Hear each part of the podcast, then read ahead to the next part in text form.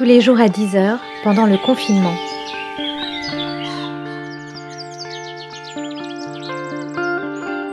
Journal de la peste par Aurélie Ruby.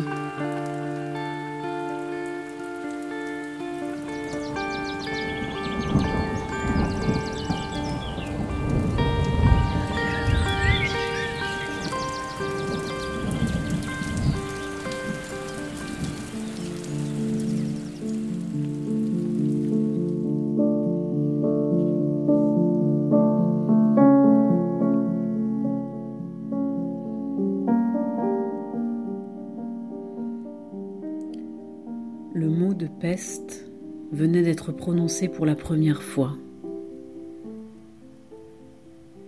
À ce point du récit qui laisse Bernard Rieux derrière sa fenêtre, on permettra au narrateur de justifier l'incertitude et la surprise du docteur, puisqu'avec des nuances, sa réaction fut celle de la plupart de nos concitoyens. Les fléaux, en effet, sont une chose commune mais on croit difficilement au fléau lorsqu'il vous tombe sur la tête.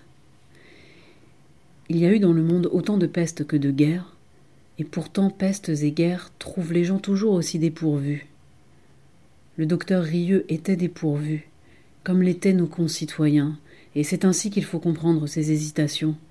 C'est ainsi qu'il faut comprendre aussi qu'il fut partagé entre l'inquiétude et la confiance. Quand une guerre éclate, les gens disent ça ne durera pas, c'est trop bête. Et sans doute une guerre est certainement trop bête, mais ça ne l'empêche pas de durer. La bêtise insiste toujours. On s'en apercevrait si on ne pensait pas toujours qu'à soi. Nos concitoyens à cet égard étaient comme tout le monde, ils pensaient à eux-mêmes, autrement dit, ils étaient humanistes, ils ne croyaient pas au fléau. Le fléau n'est pas à la mesure de l'homme, on se dit donc que le fléau est irréel, c'est un mauvais rêve qui va passer. Mais il ne passe pas toujours. Et de mauvais rêves en mauvais rêves, ce sont les hommes qui passent, et les humanistes en premier lieu parce qu'ils n'ont pas pris leurs précautions.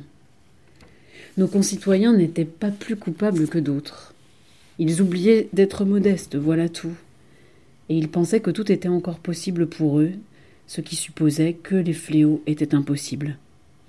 Ils continuaient de faire des affaires, ils préparaient des voyages et ils avaient des opinions. Comment auraient-ils pensé à la peste qui supprime l'avenir, les déplacements et les discussions? Ils se croyaient libres et personne ne sera jamais libre tant qu'il y aura des fléaux. Même lorsque le docteur Rieux eut reconnu devant son ami qu'une poignée de malades dispersés venaient sans avertissement de mourir de la peste, le danger demeurait irréel pour lui.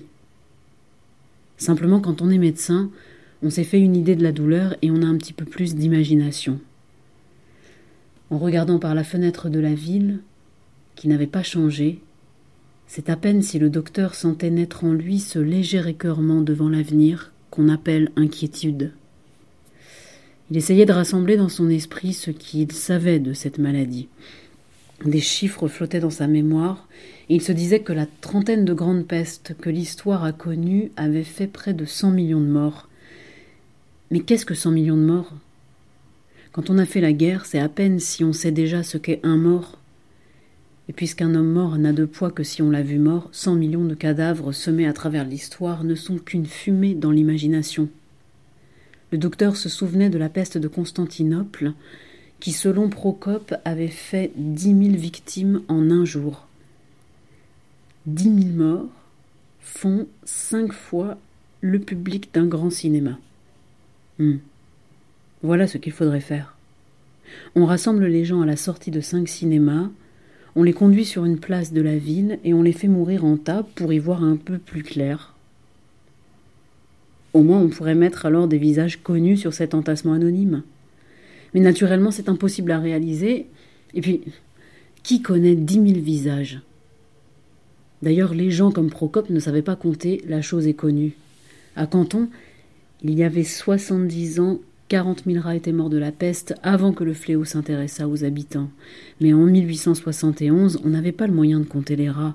On faisait son calcul approximativement en gros avec des chances évidentes d'erreur. Pourtant, si un rat a 30 cm de long, quarante mille rats mis bout à bout feraient. Mais le docteur s'impatientait. Il se laissait aller et il ne le fallait pas. Quelques cas ne font pas une épidémie et il suffit de prendre des précautions.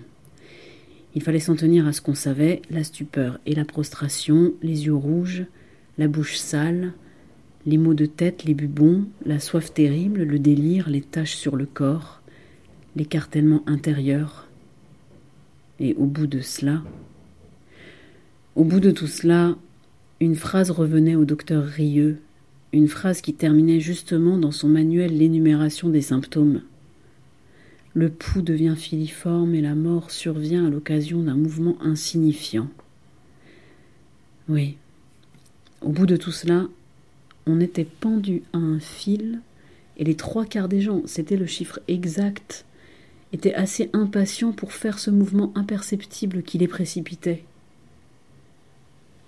Le docteur regardait toujours par la fenêtre. D'un côté de la vitre, le ciel frais du printemps, et de l'autre côté, le mot qui résonnait encore dans la pièce la peste.